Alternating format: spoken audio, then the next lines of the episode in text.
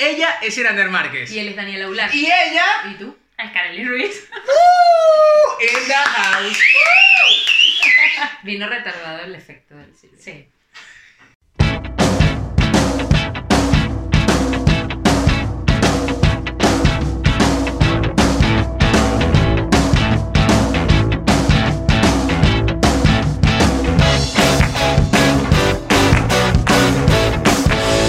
Entre una cosa y otra. Bienvenidos al episodio número 6. ¡Ey! ¡Celeste! ¡Ey! Silbidos y aplausos. Este público no ha comido Que no todavía. No le han leemos pagado. lo No. que dan aquí No del bocadillo No, y no. Todavía, pero yo creo que It's not sí. gonna happen. O sea, tú que me estás viendo y haces bocadillos. ¿Escuchaste el episodio anterior cómo se ve? Ese puede ser tú. Exactamente. Una buena inversión. Certificado por los invitados. ¿Qué, qué prueba? ¿Qué más prueba? Oigan, eh, nada, primero lo primero. Bienvenidos al episodio número, ¿qué episodio es? Seis. Cinco. Se lee Seis. seis. Seis, se lee seis. Eh, te recuerdo que este episodio sale todos los, todos los miércoles, sí, todos los miércoles a las 7 de la tarde hora España, en YouTube, iVoox, Anchor.fm y también a través de Spotify. A mí me encanta que mi compañero de podcast sabe cuál es la periodicidad que tiene este, estos episodios. Me encanta. Una gente que todos los días, todos los sábados, inter, intersábado, dice que este programa Bueno, bueno. sale todos los miércoles a las 7 de la tarde, hora de España, Pues Si tú no sabes decir tu Instagram. arroba Ira Márquez. Claro, pero escuchaste, viste el frenazo, ¿no? Yo, yo freno antes. Lo pensó, lo pensó. Claro. Mano, freno sí. Porque me sale otra Ah, tu gente. parte. ¿Qué es lo que dijiste tú? Directamente desde la pensión no estamos sé. grabando este episodio en la ciudad de Jardín de España, es la ciudad de Madrid, directamente y producido por Nosotricos Media House Plus Ultra Mega. Ya lo tengo. Eso suena bien. Ay, que, Sí. que- es que vamos ver. LGBT Plus Ultra. Ahora, para usuario de Instagram, complicado. Ya, bueno, pero poco a poco. Si nosotricos, ¿qué? Nosotricos Media, House, Plus, Ultra, Ah, es Mega. demasiado, ya me perdí. Ya la gente se lo olvida. Sí. No, pero la gente que va, va a querer más- entrar hace- en el di- la dicotomía ¿no? ¿no? Hace falta algo más Como es catchy. LGBT, tiki, tiki, tiki. Bueno, pero, por favor, Skol. Skol. Ay, Aquí es no saluda, aquí es gusta. Skol. Aquí no se dice salud, aquí se dice Skol. ¿Tú has visto Ah, Vikingos? Vikings. No. Empezamos mal. ¿Yo tengo que ver? ¿Es importante? Daniel, para los próximos invitados en el briefing, Por pregunta, favor. pregunta, o sea, pregunta Claro, importante. Claro, ¿Viste, Vikings. ¿Viste Vikings? No, no puedes No te venir al invitado. podcast. Lo siento Lo siento. mucho. Cosa que va a pasar con Mad Men. O sea, también. ¿Has visto Mad Men? Ah, La, la, ¿Ya la. viste toda? No, está bien, estamos igual, no. ¿Por qué te morabas? Que no me la he visto. Era para que no me votaran porque la cerveza está fría. A mí me encanta que nuestros invitados vienen por la birra, marico. Sí. Sí. Entre grados, pero. Eso fue lo primero que yo dije. low- pero low cost, low cost. Tienes una cervecería tradicional. Esta es tu oportunidad. Esta puede ser tú. Lo certifico. Oye, no, pero lo que sí es que vamos como back to back con gente de la UAM. Sí, vale. bien. La El Representing. La One Representing en Madrid. ¿Me estás escuchando? No, ya, too much. Sí, ya. No, además que esa gente ahora con una moneda ahí no. loca, ¿no? ¿Tú sabías Sí, sí. que ellos sacaron una moneda? Ah, sí escuché algo, pero me pareció tan loco que yo dije, esto no puede ser cierto. No, sí, es verdad. Es cierto. Es cierto, sacaron una moneda ahí que ahora, la- ahora tú pagas en UAMCES. No, mentira, no se llama así, pero... Metro. No, no, no. Pero es más o menos un poco la idea, pues. Pero bueno, eso no es lo que vamos a hablar. No, hoy vamos a hablar de. Que yo tampoco lo sé de qué De vamos a hablar. No, ese, ese es el punto. Ok. Ese es el punto. Exacto. Vamos a hablar del emprendimiento eh, eh, enfocado en la parte visual, en la imagen eh, de tu marca personal, de tu emprendimiento, de tu negocio. De la mano de alguien que se está dedicando justamente a eso y aparte esta persona que tenemos como invitada que estudió con nosotros en la UAM que bueno, que nos estamos reencontrando el día de hoy, también es mamá, esposa y ha emigrado dos veces. O sea que esta gente tiene una necesidad de catarsis O sea, si ya nosotros hacemos catarsis todos los miércoles, esta gente necesita hablar. Y que nosotros solo contado. sacamos para acá. Exactamente. Ya con eso te digo o sea, todo. ya dos veces con hijo, con esposo, con Pero no con las dos veces con luz. hijos. O sea, no dos hijos. No, Quiero no, no, no, claro. por favor, ni el, no, no, uno solo. Oye, no, pero quiero primero darte las gracias por haber venido. Qué fino reencontrarnos después de tanto tiempo porque... Y con birra y todo. con Birra, fue fenomenal. Sí. Más que nada porque, bueno... Se reivindica lo de la birra, para que Sí, sepas sí. que en el que- habrá birra. sí, sí, incluido. Si te invitan, no te lo pierdas. Porque bueno, eh, nos perdimos el, el rastro incluso yo con Iranera, cada quien fue como para su peo, con su asunto y tal, no sé qué, así que es fino que nos, que nos podamos reencontrar. Sí. Me, me gusta mucho eso. Pero yo quiero empezar por la última parte. O sea, Sí, vamos, vamos- a empezar vamos por el tema de mamá, sí. vamos a hablar por el tema de la, de la migración, tal y cual, no sé qué, pim pum pam. Porque yo quiero empezar porque yo no sé ese cuento y a mí me gusta el chisme.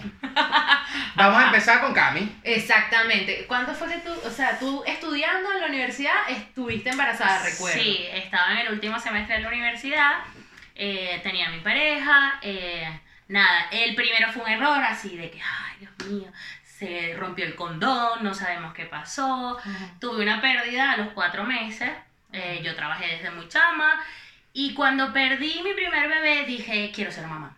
Definitivamente quiero ser mamá, me entró ese espíritu loco, eh, esas ganas y no pasaron ni siquiera seis meses. El doctor me dijo, tienes que esperar un año porque me hicieron legrado, me vi muy grave.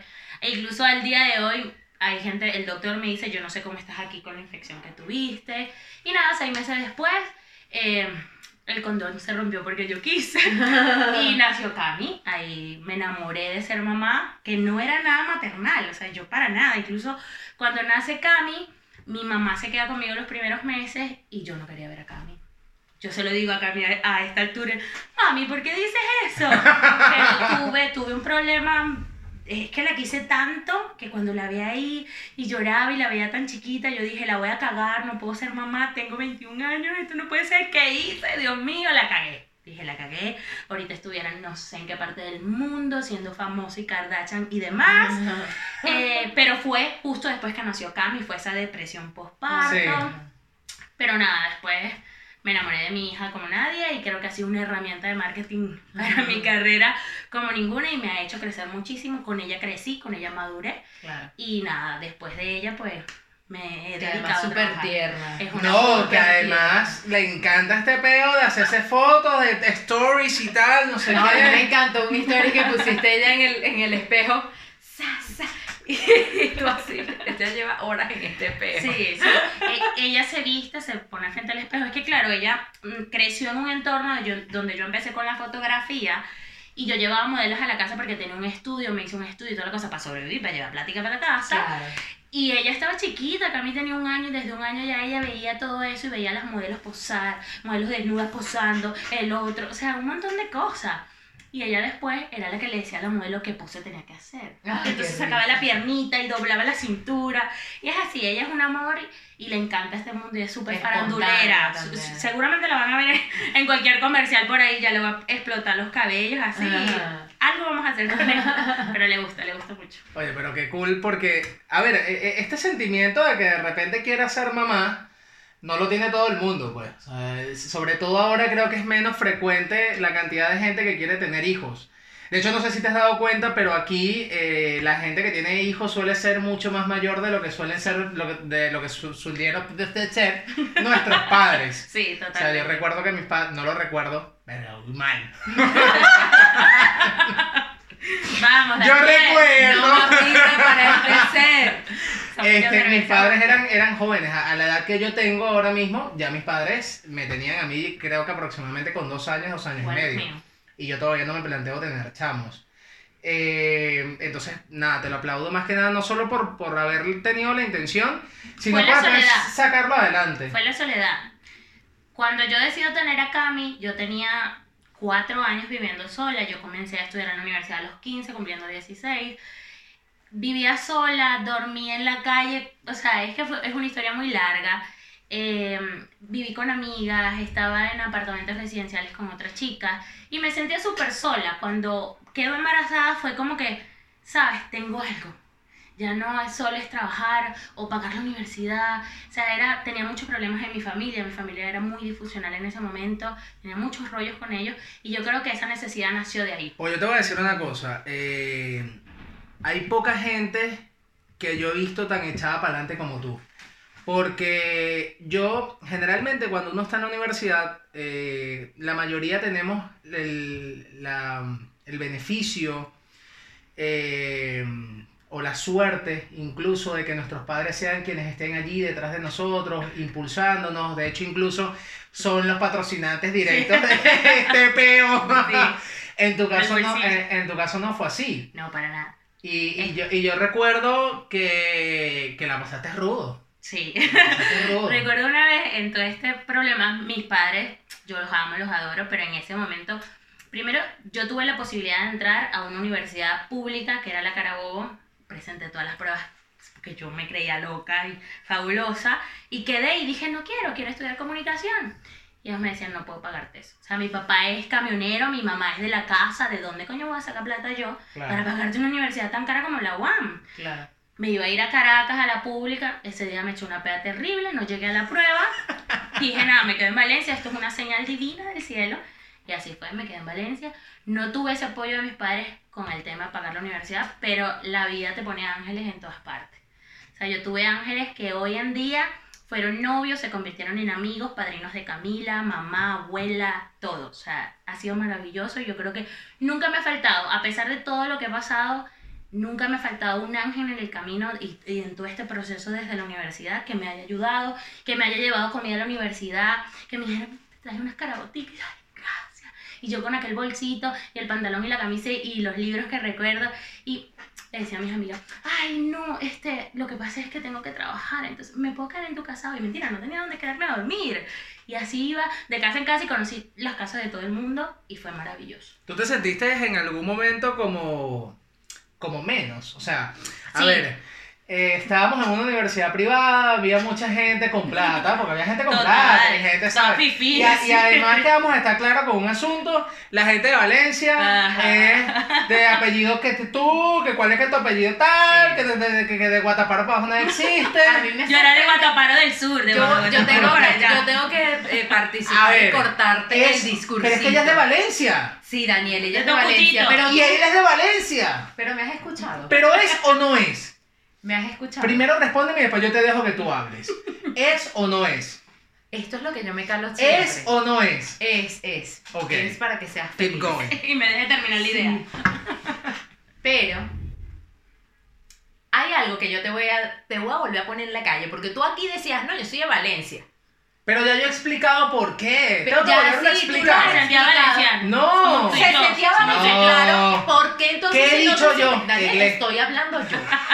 Si no te sentías valenciano, ¿por qué carajo decías que eras que de eres de Valencia? Usted diga que es de Tinaquillo Ya, de ya, ya, he dicho por qué. Yo he dicho por qué. O sea, vamos a ver Cuando una hay cosa. gente tú que dice, yo soy de Extremadura aquí. A ver, Extremadura en mi a puta vida. ver. Yo soy de. Extremadura, de Mérida, de Pero por si allá. tú vas a, dar, a dejarme en la calle que sea con la verdad, Iglesias. No es verdad lo que estoy diciendo. Pero no es verdad el otro punto. ¿Por qué lo decía yo? Yo me acuerdo cuando te bajaba del bus de Bejuma, que Claro. iba a la universidad. No, de Benjumá, no, de Tinaquillo. Bueno, casi que Es que es escucha. A mí me pasaba lo siguiente, que yo decía, no, yo soy de Tinaquillo. ¿Y dónde es eso? Tenías que explicar. Que ladilla explicar a cada rato. Entonces, Valencia, ya está. Yo la soy de Tocullito. ¿De dónde es Tocullito? Debajo de Guatapara, el barrio ese que queda frente a la... ¿De dónde? De Valencia. No, y no te pasaba que de Tocullito la cárcel. Sí, ¿Ves? sí. yo vivo al lado de la mira, cárcel. sim- simplifico el asunto y ya está. Pero bueno, no voy a herir susceptibilidades en este punto. Regresando a mi pregunta. Este, y bueno, había mucha gente que pasa que, bueno, vives de las apariencias, de dónde vienes y tal. Y bueno, en tu caso evidentemente no era así. Y uno es un carajito, no es un súper inmaduro y tal. Y en algún momento te afectó eso. No, yo creo que no me afectó porque si no, no hubiese, no hubiese seguido, sea, yo creo que me hubiese frenado mucho. Lloré en muchas oportunidades, me sentí, me sentí menos en muchas, Porque si era cierto que yo iba con los zapaticos y la camisita normalita y tú ves a esas mujeres maquilladísimas, entaconadísimas, pues se ve una clase en la universidad.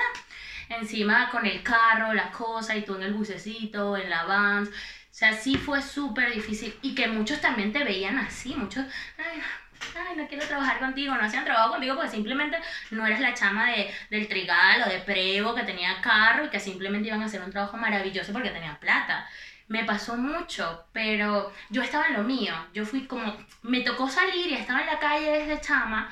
Yo creo que maduré con muchísima anticipación en ese tema. A mí me, me sabía culo lo que pensaran. Yo estudié dos carreras, me iba de una universidad a la otra como una loca, parecía una friki. O sea, eh, fue un momento de mi vida que la amo, e incluso si la tuviera que volver a vivir, yo estaría encantada, pero encantadísima de vivirla exactamente como la viví. Yo me acuerdo de amigas como Pastelito, que no sé qué es de su vida ahora, pero no una amiga que le decía Pastelito, Ariana, Arianis. Arianis, claro. Para arriba y para abajo juntas, y era así, porque éramos el mismo team así de barrio, las rechazadas, ¿sabes? Entonces era como que queríamos... Me suena Ariadne, pero no me llega la cara. Quería... Yo soy de cara, no soy de nombres. Yo soy un poquito de No, ya de apellidos y tal. Queríamos como que encajar y de repente decíamos, chicas, ¿sabes qué? Olvídalo. Después nada, o sea, la vida fue pasando y sí, creo que la única vez que me dolió el hecho de, de ser de barrio fue años después, creo que ya no, Camila no había nacido, pero yo tuve un novio eh, que se llamaba Julio, que creo que todos lo conocieron en la universidad, un flaco y toda la cosa, y su mamá, yo sé que yo te voy a pasar este link y tú lo vas a ver eh, y lo vas a escuchar, pero yo la amo y la adoro. Pero en una reunión estábamos todos y ellos se mudaron, empezaron a tener dinero, su papá empezó, se quedó con la herencia, qué sé yo, empezó a tener dinero y se mudaron al Parral, un apartamento espectacular, está la nueva novia de Julio y está un montón de chamos súper cifri, la cosa, con plata, todos con carro, y estamos sentados y de repente ella dice, ay, yo creo que la novia más pobre de Julio ha sido Karen. Mira, en ese momento, que era una persona que yo tenía en el cielo, a pesar de, todo, bebíamos, nos divertíamos, en ese momento yo entré en razón y yo dije, ¿qué arrecho como la gente se hace juicio sobre ti? aún sabiendo, o sea, hay gente que se hace juicio sin saber de tu vida y hay otros que aún sabiendo se siguen haciendo juicio.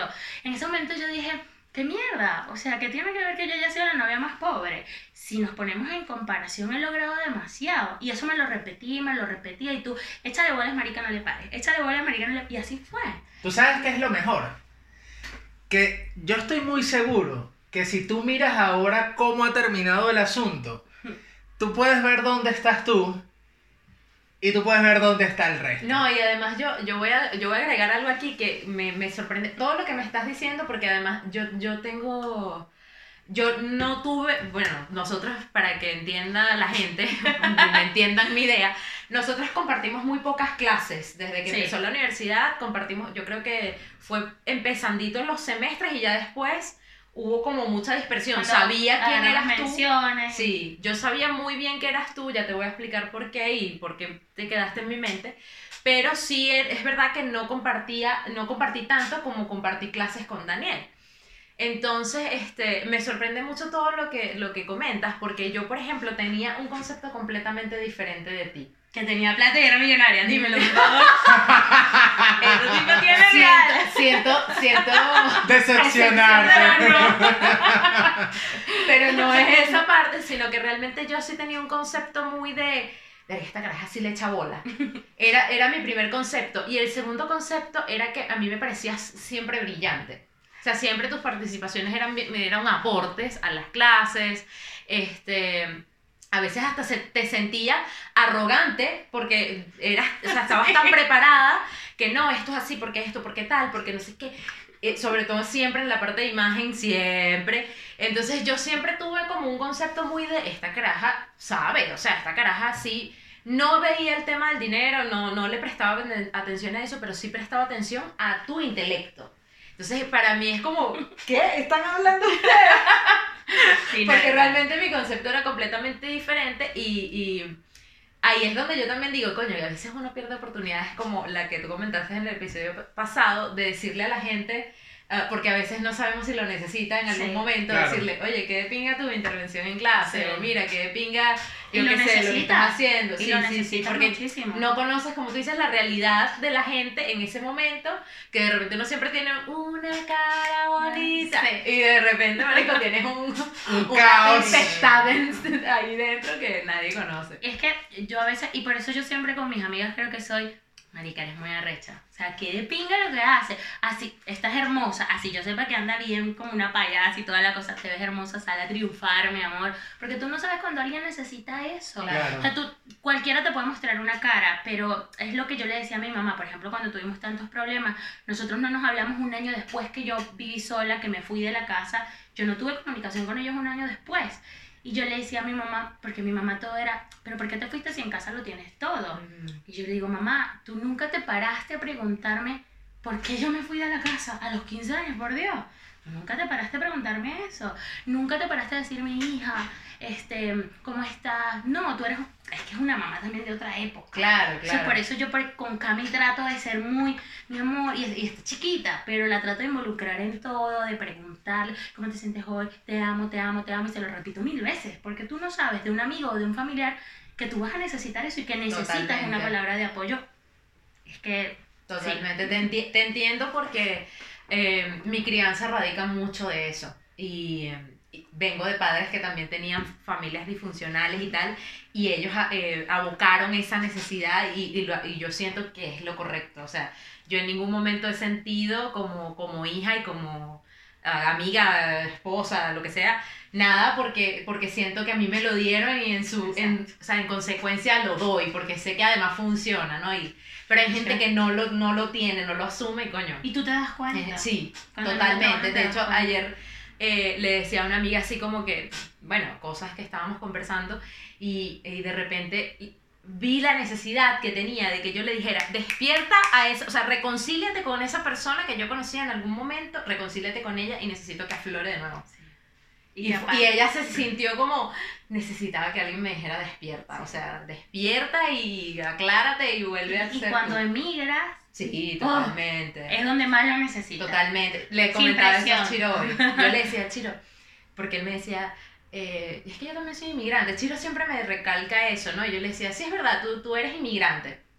Pero eh, si tú sientes que tú vas a un punto de desventaja con respecto a los españoles, en este caso de la inmigración, imagínate que vengas del otro lado del mundo en donde tu, tu cultura es completamente diferente y además tienes una crisis en la que no solamente vi- sobrevives, sino que parte de tu sobrevivir es tratar de ayudar al que se quedó allí. Y que incluso el motivo inicial de por qué emigras es diferente. Claro, no, el no, tuyo no, del totalmente, mío. O sea, tú- totalmente, tú, totalmente. emigras porque quieres abrirte a nuevas oportunidades, conocer nuevas cosas. Yo emigro porque me veo en la necesidad, la de. necesidad de hacer. Claro, entonces ahí es en donde yo digo, la vida te, te da tanta vuelta, o sea, das tantas vueltas en la vida que cuando te vuelves a ver en el espejo no te reconoces. Y dices, ¿dónde está esa persona? O sea, ¿dónde quedaron esas capacidades? ¿Qué pasó? Sí. Y ¿Dónde volver a despertar, marico, como cuesta. Muy papá. arrecho. Es muy arrecho. Muy, muy arrecho. Pero bueno, ya nos estamos yendo por otro lado. Pero no, pero vamos a atajarlo aquí en el, en el tema de la, de la migración, porque te vas de Venezuela. Ajá. eh, No, ¿cuándo no- decides irte a Venezuela? Pero yo no Ajá. sé desde cuándo te fuiste. Todo comenzó por una historia de amor, mentira. Pero sí, casi. Eh, nada, yo estaba en mi casa tranquila en mi estudio con mi hija, Feliz y contenta. En Venezuela, bueno, yo no salía de mi apartamento y de hacer fotos de mi apartamento. Eh, conozco eh, a una persona, yo me separé del papá biológico que le decimos donante, que seguramente también vas a escuchar esto. Nosotros le decimos donante en la familia. Yo me separo de esta persona, yo trabajé en Caracas en el Ministerio de Comunicación, con mi hija súper pequeña. Luego dije, no, esto no es para mí, mi hija me necesita. Regreso a Valencia. Conozco a esta persona que hoy está sentado por allá, que es mi esposo actualmente. Nos conocimos, duramos seis meses de novios viviendo y no viviendo. Él se vino a Madrid y de repente le pegó una fiebre china loca, o sea, algo. Perdón, no, por lo de la fiebre china, pero siempre se le he dicho. Antes Sí, es que el momento está Sí. como delicado Ah, para. fuerte. corten eso, corten eso. Pero yo siempre se lo dije Tranquila desde... que no hay mucho chino que nos ve. Ok. Bueno, yo siempre se lo decía por si Pensaba que en algún momento de- como a rescatar. Antes de, yo se lo decía, así que no se sientan mal. Eh, llegó con un anillo y me dijo, ¿te quieres casar conmigo? Mi respuesta fue, no, no.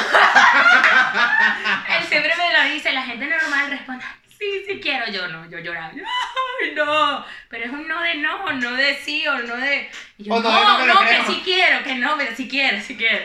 Entonces, bueno, nos casamos a los, no tres meses después que me pidió matrimonio. En- Aquí en Madrid. no, en, en Valencia. Él se Ah, vino de vacaciones y de aquí fue donde se llevó la vaina para allá, así como que me quería, se quería casar Ah, ok, conmigo. Ok, comprendo. Llegó con el anillo toda la cosa, celebramos y decidimos casarnos, pero me dijo, si nos casamos nos tenemos que ir. Nelson tiene su empresa, tenía su empresa en Venezuela, pero ya el tema de, le habían robado el carro varias veces, le robaron la moto al estacionamiento, o sea, fue súper difícil manejar eso, sí. Entonces nada, él decidió y me dijo si quería, pues si no me dice, si no, no te pido matrimonio. Claro. Y yo, bueno, vámonos. Eh, estábamos muy indecisos en a dónde irnos. Eh, nos casamos cuatro meses después y dijimos, empezamos a investigar. Él se quería venir acá y yo de burra le dije, no. Yo, porque uno tiene una idea de aquí, de, de, de los aires españoles, y yo yo no voy a ir a limpiar culo viejo decía, no puedo. ¿Qué me da mí? Yo me acabo de graduar. Y es en esa ignorancia de cuando estás en un país que tú eres un profesional y simplemente quieres ejercer tu carrera. Yo Sí, estaba recién claro. graduada. Entonces No yo, es, no es ignorancia, es, es puedo. anhelo. Sí, yo le decía, no puedo, no, no, para allá no, porque no conocía nada de aquí, Sí, la sí, verdad. Por alguna cosa en mi mente descubrí Ecuador, las visas, el costo de las visas, nos gastamos un pastón en, en- para las visas porque dijimos, bueno, si vamos a estar, vamos a estar legal porque yo quiero ejercer mi carrera. Claro. Nos sacamos visa pro- eh, pro- pe- profesional, nos gastamos como dos mil dólares, o sea, fue una locura. Dejamos a Cami en Venezuela y nos fuimos nosotros a Ecuador. Esos fueron los peores tres meses de mi vida. Mi hija por allá y yo en Ecuador porque me daba miedo llevármela y exponerla a eso. Cuando eres mamá, exponer a un hijo a la migración es súper fuerte. Menos mal tenía a mi mamá en Venezuela. Y nada, me voy a Ecuador. Luego de cuatro meses dije, ya está, vamos a buscar a Camila. Y nos fuimos a buscar a Camila en bus, por tierra, mi amor. Nada de avión, olvídate de la... Olvídate que se va a Ya ir habíamos no va. pagado suficiente. Ya habíamos pagado suficiente en visa. Encima me pusieron como un hombre en el, en el trámite. Coño. Sí, que yo era un hombre, entonces tuvieron que repetir la cosa, la visa me llegó más tarde, es una loca, a mí me pasó de todo en, en el tema de migración y legalización, pero nada, me fue a buscar a Camila, Camila tenía un choque psicológico así, que yo casi me moría, cuando la voy a buscar, que llego, vamos con un amigo en el auto porque nosotros vendimos todo, y nada, yo llego a casa de mi mamá, ya está con mi mamá, fue súper hermoso el reencuentro, ella corría en cámara lenta y yo también, y así fue la cosa. Pero cuando me voy, o sea, yo me monto en el auto, monto algunas cosas de casa de mi mamá porque nos íbamos a ir al apartamento que teníamos en Venezuela, obviamente ella iba conmigo, pero ella ve que yo me monto en el auto y ella lo primero que hace es gritar, mamá, no me dejes, llorando. Qué fuerte. Mira, se me partió el corazón, te lo juro, eso fue para mí porque tú dices, una niña de dos años no entiende eso. Claro. Sí, lo entiende. Sí, lo entiende. Sí, lo entiende. Totalmente. Fue súper difícil, pero bueno, ya ahí como que fue calmando, nos fuimos a Ecuador, de ahí no nos hemos separado nunca, duramos cinco años en Ecuador, nos cansamos y dijimos, vámonos a Madrid. Yo le dije, ahora sí te voy a hacer caso, mi amor, vámonos a Madrid. Fue Pero ya va, ¿Por ya va. te cansaste? Ajá, porque vamos a, a ver algo. Por lo menos lo que uno. O sea, nosotros queremos el chisme completo.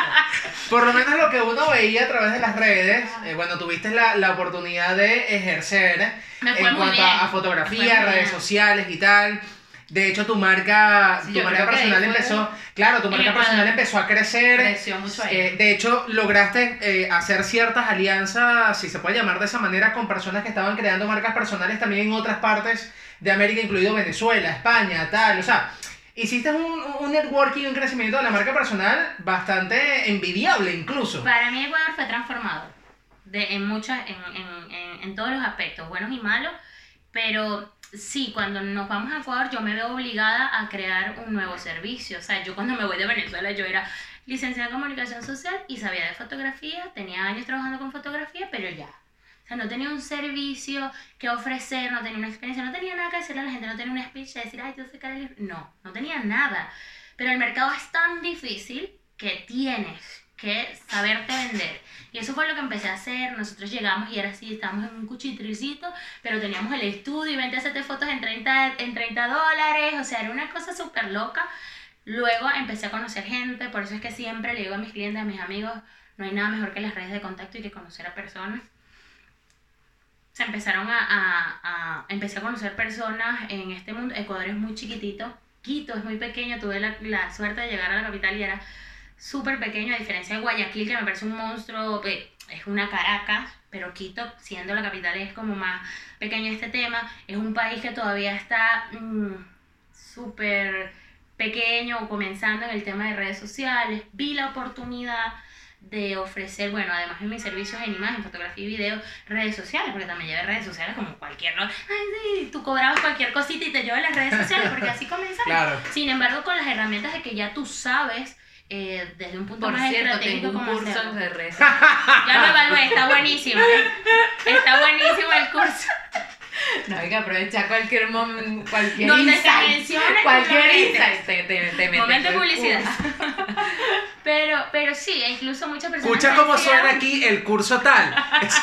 Ese puede ser tú. bueno, en fin, eh, conocí muchas personas, empecé a trabajar. Es muy pequeño, me llegaban invitaciones, yo empecé a trabajar mucho mi marca personal Ujú. de lo que hacía, por eso es que es fundamental y siempre le digo a todo el mundo, no te escondas detrás de la marca, muéstrate, porque tú puedes trabajar para, no sé, el presidente, llevándole las redes sociales, pero si tú no manejas tu marca personal y nadie conoce tu nombre, olvídate, tú te vayas donde te vayas, el presidente tenía un buen community manager, ya está. O sea, es el community manager del presidente, nadie Sí. te conoce. Me enfoqué en eso, eh, empezaban a llegar invitaciones, yo me sentí influencer.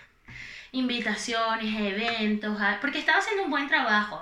Uno tiene que pues aplaudir también lo que hace y yo estaba haciendo un buen trabajo en Ecuador, empecé a trabajar con marcas y de verdad que en mi carrera profesional fue el salto total de cómo comenzó todo esto, de cómo comenzó lo que estoy haciendo hoy y sobre todo de cómo comenzó o cómo seguí luego de emigrar de Ecuador a Madrid, seguir con un servicio que yo aquí no he tenido que buscar ni la necesidad de buscar un empleo a tiempo completo para llevar realito para la casa.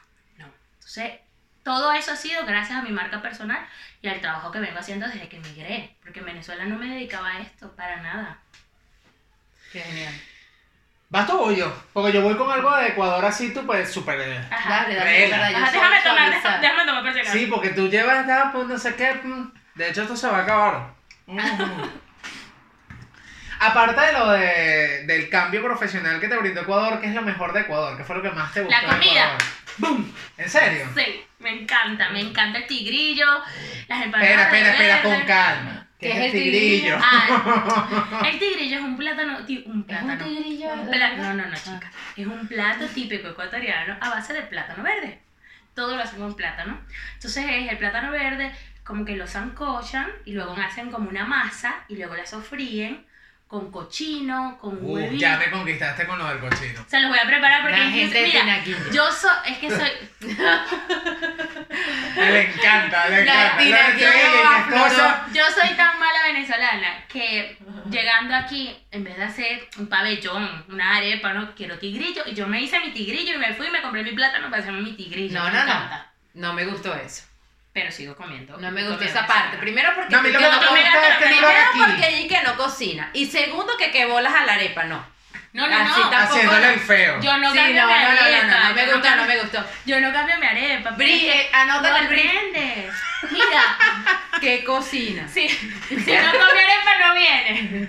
Mira, es que tú aprendes, tú aprendes de cada país a amar cada cosa de cada país. Y lo que yo aprendí es la comida. O sea, yo de cada país me llevo algo y de ahí me traje la comida. No, y ¿sabes qué pasa? Que más allá del chalequeo y el asunto, hay que integrarse. Sí. Tienes O sea, que decir bien la palabra Ay, no. chalequeo. Chalequeo. Chalequeo, Tú me, me chalequeo. tenías que escuchar. Yo ahorita estoy mejorando mi, mi, Sí, porque tú venezolano. cambiaste tu acento. Total, total. sí. Yo sí. ¿Cómo, cómo hablabas así ecuatoriano? No. Mira, en donde ¿Cachai no cachai? ¿Cómo No, si eso es, eso es Chile. Yo sé, Es porque que yo ni me acuerdo porque es tan natural. Mira, No, es que ahora habla castilla. Ahora no sé cómo hablo. Ahora habla así, hostia. Esto es una Madrid, vaina loca. Madrid. Madrid. Bueno, se acaba de decir Pero- que para la visa se gastó un pa- un pa- pastizal. un pastón. Un pastón, un Un pastón. pastón. Eso de aquí. Eso es de aquí. Esto de aquí. Ah, bueno, ya lo dije. ya. No, ahora Me estamos estoy incorporando. Se hace la loca. Verga, hermana Leticia, marico. Leticia, después de Viene, viene Ajá, no, pero se está haciendo la loca. ¿Cómo es Kareli es ecuatoriana? No, no me acuerdo. Ah, pero te come tigrillo. ¿Cómo es eso? Mira, es Eso es como decir Daniel y es como un chip. Mira, La misma huevona. Es como un chip que te pasa para poder integrarte y que la gente te acepte, porque allá es que tienes que integrarte, porque si no, jódete, eres venezolana y nos estás quitando los puestos de Ajá, la trabajo. xenofobia. Ajá, sí, la sí, sí, xenofobia. sí, Es súper fuerte, sí, sí, ese es otro tema, sí, es súper fuerte. Entonces, a mí me llama un cliente y yo de repente estoy hablando aquí venezolano, sí, chama, tal, no sé qué, y de repente, ¿aló? No me acuerdo cómo se habla, no, ya no sé, ya se me olvidó. Sí, no, que ella ahora sacó la Pero, nacionalidad sí, de aquí. Entonces, es una mezcla rara. No, sí, sí, ahí cambian algunas cosas. Las palabras van cambiando de acuerdo a cómo te vas mudando. Pero tienes que integrarte. Pero espera, eh, me sorprende un poco lo que dices porque. Bueno, a ver, ¿tu hija, por ejemplo, se sintió afectada en algún momento? No. A Cami le encanta. Que le encanta. Mudarse. No, no, no, no, pero con el tema de la xenofobia. En el Mm. colegio, por En el ejemplo. cole, En el cole no tuve, porque claro, ella está muy chica, ella entró primer grado, bueno, preescolar y luego primer grado. Con ella no tuvimos problemas con tema de xenofobia, tuvimos un problema con tema sexual en niños, fue súper fuerte. En Ecuador hay un alto índice de abuso sexual. Eh, las mujeres todavía, muchas de las mujeres, bueno, un gran porcentaje de, del- del- de la comunidad indígena más que todo, eh, es como que marido pega. A nosotros no, nos daba, nosotros íbamos por la calle y de repente se estaba peleando la mujer y el tipo le daba y tal. Entonces tú te metías, o bueno, en una oportunidad un amigo se metió y el- la tipa le dice, no se meta que marido pega. Yo no, chica, La más duro. mujer le dio. Sí, entonces con Cami tuvimos un problema, Cami llegó a casa, por eso es que ver- cuidar a los niños cuando estás en otro país, bueno, en cualquier parte del mundo, es súper fundamental. Pero Cami llegó a casa eh, diciendo, o sea, súper rara. Cami, ¿qué hiciste en la cola? No me acuerdo. Cami, pero, y Cami es súper chismosa, Cami me cuenta todo. Eh, Cami, este, mira, y, la, y el cólico, no me acuerdo. Estaba muy rara. Empecé a metérmele psicológicamente.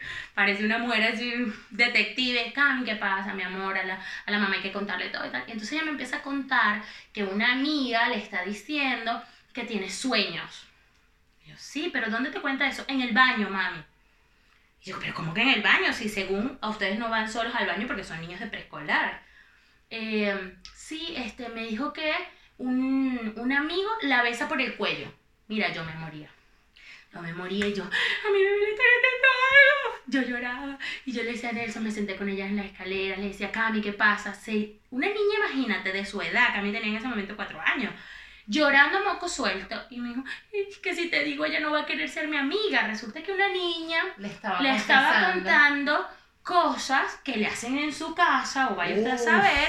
¡Qué Y le decía a Cami que no me dijera nada, que no le dijera nada a nadie porque si no, no iba a ser Claro, amiga. se estaba desahogando. Qué Mira, nivel. fue súper fuerte. Nosotros, Nelson y yo, mi esposo y yo fuimos a la escuela y lo más arrecho y la rechera que me dio, porque es que no hay otra palabra que describa eso, que nos sentamos con la psicóloga, con la maestra, con la directora y se hacían las locas. O sea, ellos nos estaban juzgando a nosotros más bien. Yo de que digo, estaban hablando de como esos que si temas. no pero es que ellos no nosotros no dejamos a los niños ir solos al baño pero es que ya va yo no- a mí no me interesa si los dejas ir o no ya Claro. va el yo te estoy esto. diciendo que hay una niña en la clase que seguramente está sufriendo abuso sexual Claro. no me dijeron nada a los días O de tanta trastornos, de presión repente no es que está sufriéndolo, pero lo ve. pero lo ve a los días de tanta presión nos llaman y de nosotros bueno Nelson se puso como en el argumento dijo yo me cambio a la niña a la escuela la saco Resulta que sí, que la niña tiene problemas psicológicos, que sufrió de abuso sexual y la están tratando psicológicamente. Entonces yo le dije, ¿y por qué tienes que exponer a mi hija a eso? Porque Cami, Cami estaba mal, o sea, mal. Claro. Entonces tú me tienes que decir eso a mí en principio cuando yo vine aquí el primer día. Entonces esa cultura fue muy difícil, sobre todo con Cami que la vi, pues siempre cargaba ojo puesto con ella en ese tema. Ecuador es súper difícil con ese tema. ¡Qué nivel! Sí. brother. Sí, pero bueno, ya Cami ahorita está feliz, a ella le gustó, pensé que le iba a pegar muchísimo mudarse, sobre todo porque yo me llevé a mi familia a Ecuador, a mi mamá y a mi papá, y mis hermanas están allá, y yo pensé que le iba a costar mucho. Los primeros días, mami, cuando volvemos? Y yo, ay, mi amor, estamos de vacaciones. y ya después yo le digo, mira, mi amor, vámonos. No, mami, yo llamo a mi abuelita por videollamada. O sea, le encantó, el, Cory aquí le encantó, le encantó. Está feliz.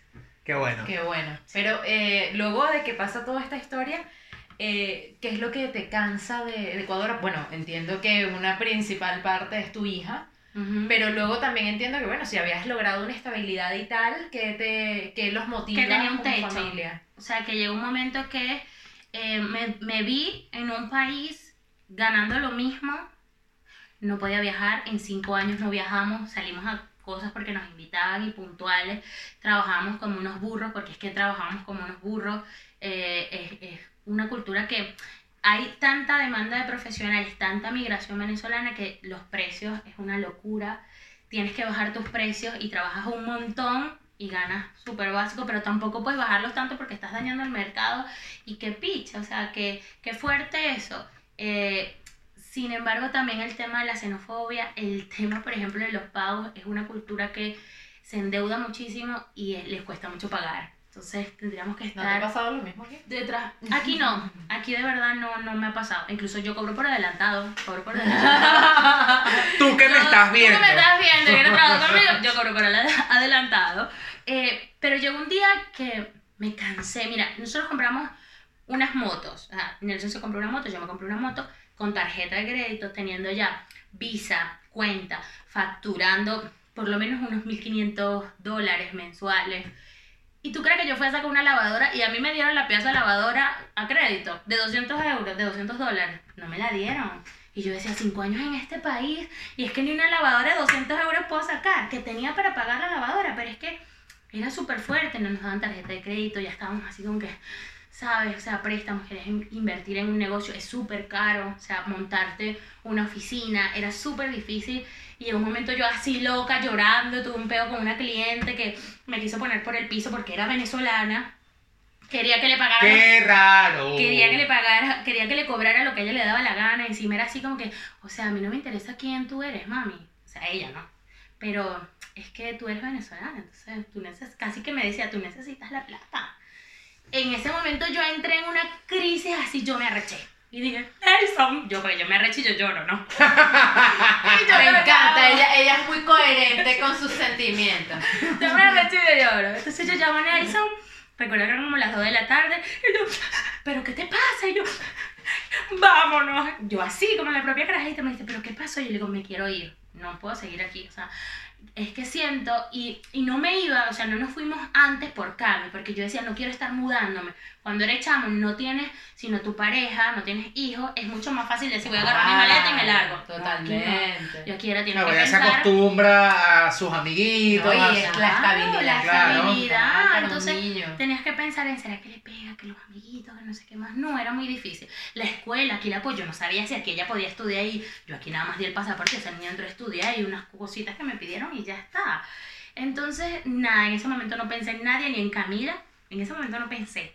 Y nos vamos. Nelson, como ya quería irse desde hace años, llegó en la tarde y me dijo, ya publiqué todas las cosas para vender. Las motos están publicadas, la nevera está Y ya las publicada, la Y ya voy a entregar esto que lo vendí. Y yo así, yo te lo juro que yo en un momento pensé en cambiar de opinión, ¿no? Cuando me entré el miedo y me doy cuenta que quizás la voy a cagar, yo dije, no, no, mejor no, mejor no. Pero ya él tenía vendido todo y yo, bueno, calladita. Justo mis padres se fueron a Ecuador un mes después, que tenía cinco años diciéndole que se fueran.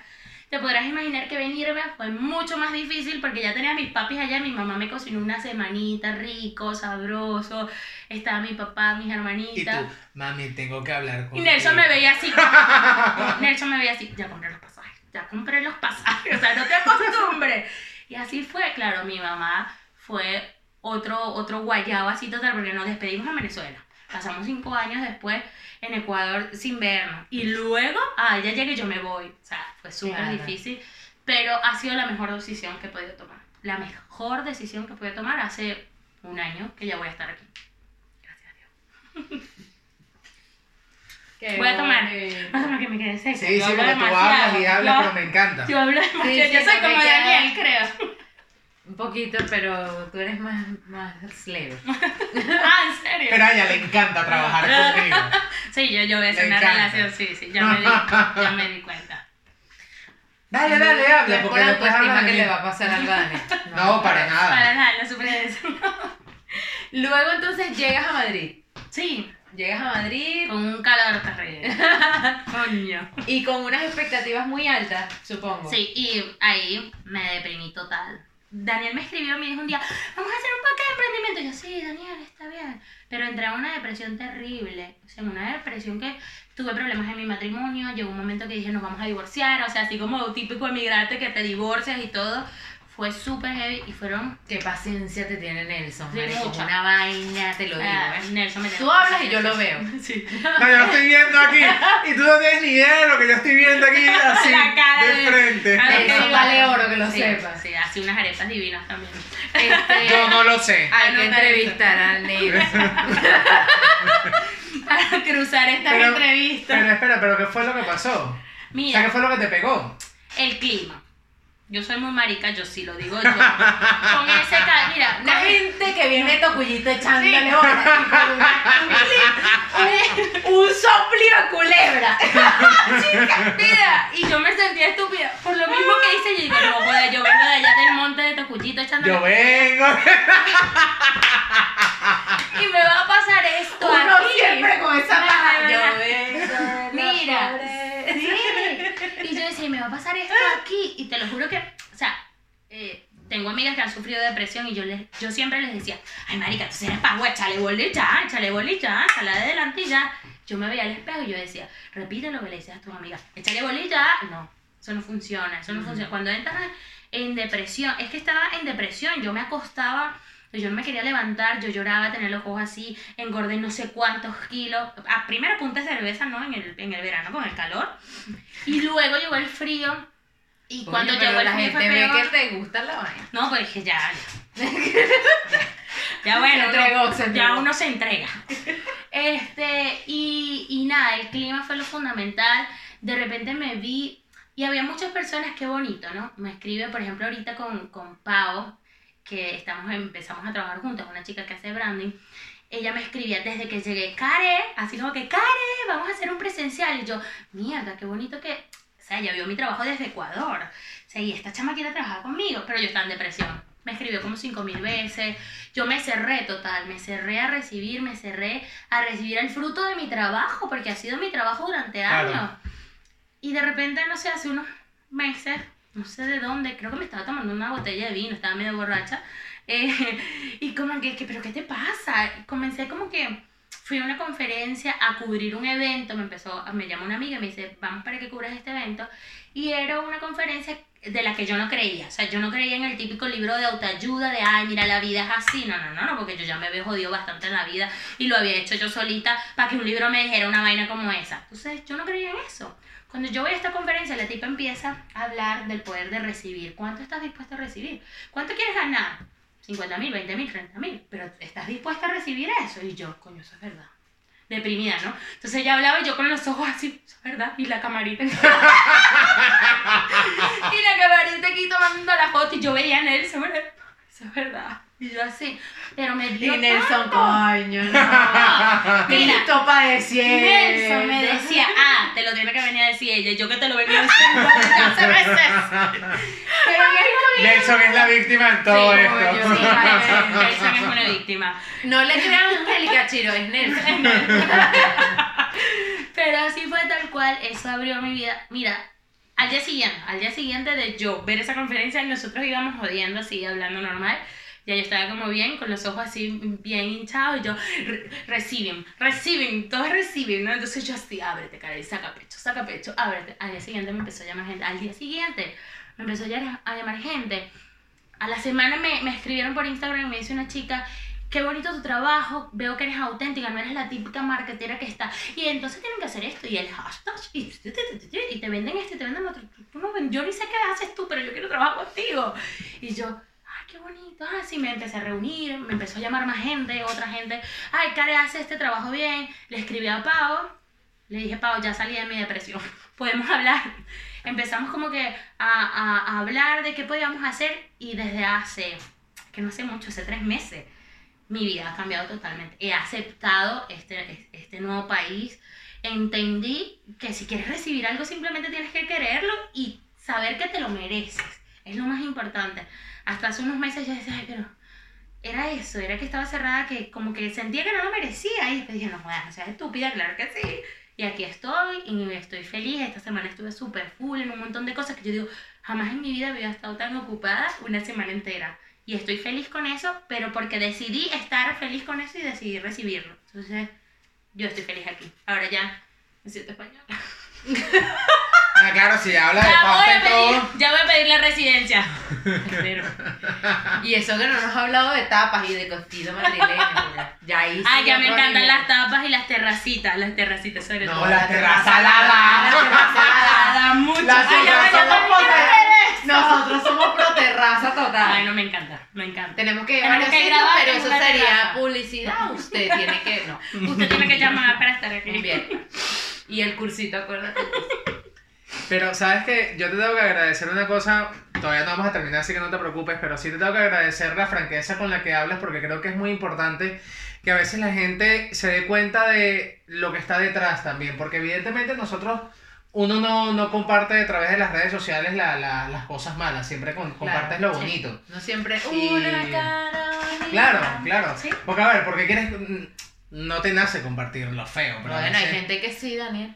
Bueno, pero. También está cómo lo Este, usas. Sí, Claro. totalmente. Y, y te lo quiero agradecer porque cuando, cuando yo te veo, yo digo que fino como ha llegado esta tipa a este nivel, ahora está aquí, se viene a comer el mundo y fíjate, no, realmente no fue así. No.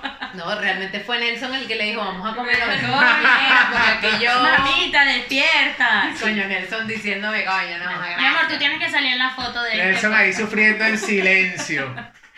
Sí. No, pero yo, yo, yo además de agradecerte la franqueza, porque a mucha gente no le gusta hablar de, de, de sus procesos migratorios, ¿sabes? Porque hay mucha gente que, mira, esto depende del, del ojo con el que mires las cosas y las situaciones. Hay gente que definitivamente eh, se victimiza, sufre, sufre, se victimiza Sí. y no está dispuesto eh, a dar. Yo, por ejemplo, eh, cuando, cuando yo me vine acá, que yo me vine ilegal y todo el rollo y a mí me tocó Ay, limpiar. no digan eso porque me van a sacar de España. No, no dijo vine, pretérito pasado. Ah, no, no, no, Sí, yo lo amor. por mí, por si acaso. No, No, me que, que, que la vengan a buscar a ella. Sí, sí, total. La que está hablando. Yo no estoy aquí, oíste, yo no estoy aquí. Pero yo me vine acá y, y a mí me tocó limpiar muchos pisos de Airbnb y hacer muchas cosas que en mi vida me imaginé, porque yo sí soy del viñedo, cerca de Prego, de las niñas, de los De marques los de... del cipri cipri, de la guam. Y, y yo, tu- yo me vi en esa Y, yo dije, o te victimizas y, y, te, y te haces la sufrida, o te demuestras a ti misma que no jodas, si eres la mejor. Hablando huevonadas, tienes que ser la mejor limpiando un baño. Exactamente. Porque Sí. si no eres buena limpiando el baño, no eres bu- No eres buena buena. hablando así. ¿Me entiendes? Entonces, este, yo eso lo valoro muchísimo precisamente por eso, porque eh, también creo que es una herramienta. Yo siempre digo que el podcast es de catarsis y, y de hablar de las cosas con franqueza, precisamente para de- hablarle a esa gente que está todavía encasillada y, y, y tratando de, mm, ¿sabes?, mostrar en Instagram solamente la Lo parte bella. fabuloso de la vida. Sí, lo fabuloso, porque nos ha pasado, incluso a mí, me ha pasado muchísimo de que no, pero ella en España, Así imagínate. Y cuando el novio es italiano, Ah. no, pero por favor. Todos tienen plata, el italianito ese tiene plata. La pegó del techo. Le dio los papeles. No, Cenicienta y ella, por Dios. Sí, y resulta que, mira, nadie sabe todas las situaciones que nosotros Estamos hemos pasado jugar. Totalmente, entonces, y sobre todo en la migración, o sea, es que somos muy duros. No solamente duros con nosotros mismos, es que somos duros hasta con los demás. Dale ahí que se Yo sé. Entonces, ¿Ya me tengo que ir? No. No, no, no. Entonces, coño, eh, valoro la franqueza, a- aún más valoro el hecho de que nos deje esa dosis de, de atrevimiento, de valentía, de riesgo, de que mira, si no, por lo menos yo lo viví, cuando no está fluyendo en un lado, en un lugar, y ya sabes que no está fluyendo en ese lugar, darle la oportunidad a otro sitio y Sí. darte cuenta que empiezas a fluir en ese otro sitio de una manera que ni siquiera lo puedes, no lo tienes que esforzar. Sí. Y hay gente que te tacha de loco. Mira, por ejemplo, teníamos amigos en Ecuador que me daba mucha risa porque estábamos mm, como que reunidos y se había ido un montón de gente a otro sitio, Estados Unidos o a España incluso. Y entonces decían, qué locos, ¿cómo se van a ir si ellos ya tenían aquí cinco años y yo por dentro ya con pasaje comprado? Yo así, ay sí, qué loco, ay sí, qué loco, que está loco, decía yo. Cuando nosotros le lanzamos la noticia, así como que, chao, nos vamos, o así casi que desde el avión, chao, hasta luego, o sea, sabes, hay gente que no comparte ese mismo tema de que no fluye, sino creen que tú eres la que estás endacada, que tú, la, el problema eres tú. No, no respetan la, la, No, la perspectiva. exactamente. Creo que eso es lo más grave, porque está bien que no, no, No fluyamos de la misma manera, porque, Claro, porque todos las somos situaciones iguales. son claro. diferentes. O sea, probablemente tú consideres que, que yo estoy loco y tal, pero que lo respetes. Exactamente. totalmente. Nosotros sabemos que estás loquito y te respetamos. Sí, sí, eso yo lo sé. Hasta, hasta yo lo sé. y te respetan, así que... Y me respeto. Pero sí, sí, es súper fuerte. La gente, eh, la gente te frena mucho. La gente te frena mucho de, de a ver, a mí me, me sabe a culo lo que van a decir, ¿no? Pero llega un momento que te repiten tanto una cosa que tú te lo crees o tú llegas a pensar en... Y no es por ser débil, porque imagínate, pero es No. que se meten en tu cabeza. Claro, pasa. Eh, pero pasa. para- No, pero ¿sabes miedo. por qué pasa eso? Justamente lo analizaba esta mañana con Chile y yo le decía, ¿sabes por qué pasa eso? Porque resulta que tú aquí eres tú con el mundo. Ajá. No hay nada más. Bueno, O sea, es muy diferente cuando tú estás en Venezuela, por poner un ejemplo que es el país en donde estamos. ajá. Pero tú en Ecuador, para salir de Venezuela, tú en Ecuador que tenías que ya tu mamá se había ido, que ya tenía, que si Ya pasaba tenía que cuidar a la niña. no, no, no, y que si pasaba algo tú tenías donde aterrizar Sí. emocionalmente y Emocionalmente, físicamente. sobre todo. O sea, físicamente en el sentido de que cualquier vaina caigo donde mi mamá, me dejé de Nelson, que no va a pasar. Este, te- me caigo donde mi mamá, no, tú lo dejas y nos te dejamos de hablar. No me invitan más. No me invitan más, no vienes más. es, es más, no se publica, se borra este video. Mi amorcito. Te prometo que no. Coño, eh, ¿qué- ¿por qué pasa eso? Porque no hay más opción. Sí. No hay otra opción. Claro. Es- Se tienen que lanzar. te tienes que lanzar y eso es cagante. Y, y yo digo, a veces me pregunto, a ver, yo soy, yo no soy persona de hacer juicio o de decirle a alguien, no lo haga porque sabes que es Claro, fulanita, claro, tal cosa. Y a veces es chimbo, o sea, la gente, por favor, aprendan que si no tiene nada positivo que decir, cállese, no lo diga, porque usted no sabe si esta persona mañana se va a lanzar de ese puente por su culpa. Porque sí, hay, hay un momento que tú estás tan lleno de cosas, con tantas cosas en la cabeza, que es que tú no sabes. Mira, en esta depresión, yo le escribo a una amiga que, que, que, que es psicólogo y todas las cosas. Y, no sé qué. Y luego te juro que me quiero lanzar por esa ventana, no aguanto el frío y no sé qué más, pero pienso en Cami. Me dice, piensa en Cami. Yo, sí, sí, sí, yo pienso en Cami. Y no era juego, o sea, no era para nada juego. Y Nelson me veía mal, pero estás bien. Y era algo que yo decía por dentro, pero si estoy bien, tengo todo, tengo casa, he conseguido esto, conseguido. ¿Por qué estás así? Y a veces ni tú lo sabes. Entonces, los comentarios de las personas te pueden hacer mucho daño. Claro, Entonces, cállese la boca. O sea, si usted no tiene nada que positivo que decir, no diga nada. Claro. Pero fíjate una cosa, la, palabra tiene un poder muy fuerte. Tanto para bien como para mal.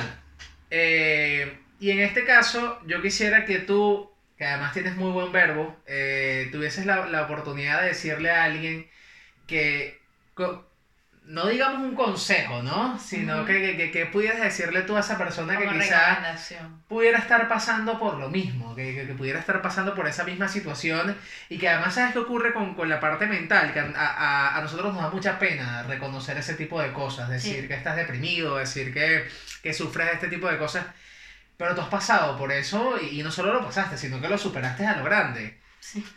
¿Qué pudieras decir? que miren hacia atrás. Sea, ver hacia atrás y ver a dónde has llegado es lo mejor que puedes hacer. Me pasó algo súper fuerte que es cuando yo me encuentro en este proceso, en esta depresión total, yo miro hacia atrás y digo, coño, mira todos los países donde has ido, migrando. y te vas de aquí, te vas de allá. Pero muy a pesar de eso, lo fuerte que eres, porque es que tienes que reconocer, reconocer quién eres, cómo lo manejas, qué haces y lo bonito de ti es la clave para seguir adelante. Cuando yo miré atrás y vi una caraja que desde chamita, desde carajita, no encajó en su barrio, no encajó con su familia, yo amo a mis padres, pero no encajamos. Eh, ya lo he dicho muchas veces, mi mamá no lo sabe. Sufrí de violación un montón de tiempo y mi mamá no lo sabe, seguramente se va a enterar por esto. Y hace mucho tiempo en una conferencia también lo dije, a tema de, de que estábamos hablando de la vida personal de cada uno de los ponentes, y yo conté esta historia y mi mamá me pregunta, hija, ¿y a ti qué fue lo que te pasó? Imagínate tú después de tantos años. Y fue algo que son procesos que la gente pasa. Cuando yo volteo y miro y que yo no necesité a nadie para salir psicológicamente de eso, yo volteo y miro y digo, yo puedo con la migración. Si tú pudiste con algo como eso, créeme que puedes con todo, con todo lo que se te venga. Pero es cuestión de que te voltees un segundo y mires todo el camino que has hecho, mires cómo has reaccionado y cómo has enfrentado todo, porque créeme que has ganado muchísimo. No lo puedes ver porque estás enfocada hacia adelante, estás eh, en, en un círculo donde lo único que haces es ver el futuro y no ves nada porque te estás cerrando tú misma. Pero si te volteas un momentito y ves atrás, coño, o sea, eres muy arrecha, mana, y lo puedes hacer. Entonces, simplemente admirar y, y darte valor a lo que has hecho y a lo que has logrado. Esa sería mi recomendación. Ay, qué bonita. Yo voy a tomar que me quedé atrás. Oye, estoy seca. No, ya estamos secos y esto ya es indicativo de que... Ya y, de está. hecho, y de hecho creo que... Que cerramos muy bien. Perfecto. Cerramos o sea, muy perfecto. bien. Yo de pana... Y, y qué bueno que no, no, no me equivoqué en ponerte entre nuestros, nuestro listado arrechísimo de Ay, qué bueno, qué bueno. No, de pana, de pana, gracias. Gracias porque eres una tipa muy arrecha.